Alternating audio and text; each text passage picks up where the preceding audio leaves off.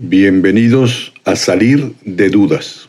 El padre Pablo Arce Gargollo contesta una a una, en directo. Comenzamos Salir de Dudas.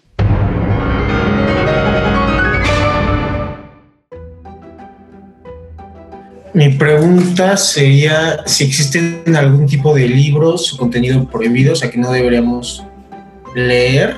O sea, según yo, la búsqueda de la verdad es algo valioso y si hay algún o sea, por poner un ejemplo, el anticristo de Nicho, ¿hay algún tipo de texto que no, debe, no tengamos autorizado leer? ¿Existe algo semejante? No, existió en la iglesia una época en donde sí hubo prohibición de libros, y no solo de la iglesia, sino de algunos estados, por ejemplo, de la corona española, cuando eh, vinieron a América, pues como había muchos libros de corte protestante, entonces los reyes decían aquí no pueden entrar nada de protestantes, y entonces este, pues eh, no, no, dejaban, ¿no? Pero hoy, hoy en día no pasa eso, ¿no? Hoy en día, pues lo que, se, lo que se busca es que la gente tenga una, una formación, que, busque, que investigue, que busque la verdad. Y pues, puede ser que efectivamente a veces alguien puede tener algún libro o puede ser una película también que dice, eso me está haciendo daño, ¿no? Me inquieta, me, me confunde o lo que sea, pues él tendría que ser suficientemente responsable. Pienso en personas pues ya con jóvenes mayores de edad, a los niños pues lógicamente a veces hay que estar con mucho más cuidado porque si hay cosas que les afectan, por eso se recomienda tanto el decir que los papás estén, por ejemplo, cerca de los hijos cuando están en la televisión, etcétera, ¿no? ¿Eh?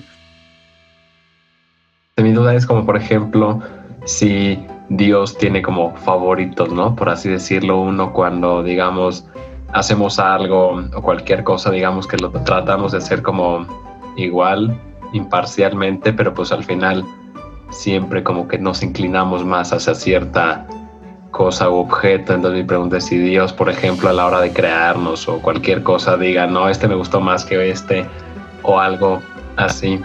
No, muy buena pregunta. Yo creo que, bueno, los favoritos de toda la creación, o sea, la creación es una creación inmensa y maravillosa y pensemos en todo el cosmos y los animales y todo, pues el, el rey de la creación es nada menos que el ser humano, pues, la mujer y el hombre, porque somos su imagen su semejanza. Lo demás pues, tiene semejanza, eh, no es la imagen. A la pregunta no te la puedo contestar porque yo no conozco cómo piensa Dios de, de, fondo, ¿no? Cuando le preguntas a un papá o una mamá, pues si tiene hijos favoritos, dice, no, todos son mis hijos y los quiero mucho, pero puede ser que a algunos sí les caiga un poco mejor, ¿no?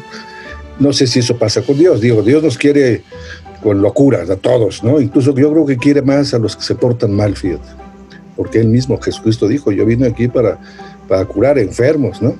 Para ayudar, ¿no? En ese sentido, es, es lo increíble del, inmenso amor de Dios, que a los que se portan más mal, digamos, los que no son buenos hijos, pues Dios los quiere más porque lo que quiere es que sean como su imagen y que sea su semejanza. Bueno, yo tengo una pregunta un poco similar. A mí me quedó la duda justo en el curso de Antropología Teológica 1 porque nos dijo la maestra que hay como diferentes grados de cielo y entonces en la medida en la que tú tengas una vida más bondadosa vas a estar en un grado más elevado de cielo. Y ahí pues, entré un poco como en como en controversia conmigo mismo y con estas ideas porque pues, si Dios y el cielo ya es la perfección total cómo puedes decir que algo es más perfecto que lo perfecto no o sea yo tengo la idea que el cielo es justamente eso. Entonces cómo podría uno tener grados superiores o inferiores de cielo bueno, otra vez estamos con conceptos meramente humanos para describir cosas que nos superan intelectualmente, ¿no? El Dios mismo, por supuesto, o esa misma realidad del cielo. Sabemos que existe el cielo porque, porque Dios nos lo reveló, ¿no? Jesucristo mismo, en la casa de mi padre hay muchas moradas, ¿no? Hay muchos lugares, ¿no? No sé si haya casas de interés social y luego casas para ricos o lo que sea allá arriba, no lo sé. Incluso decimos arriba cuando pues es otra cosa, ¿no? No es un tema, un tema físico, ¿no?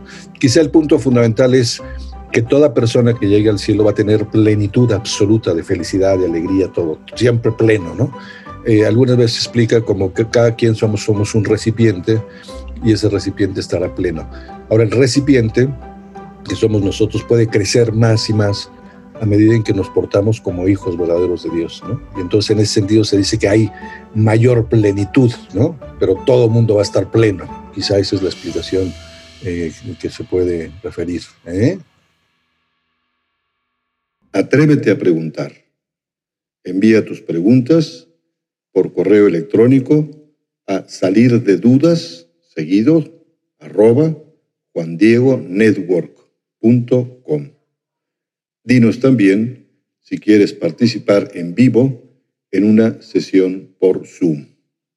Está claro, hay que salir de dudas.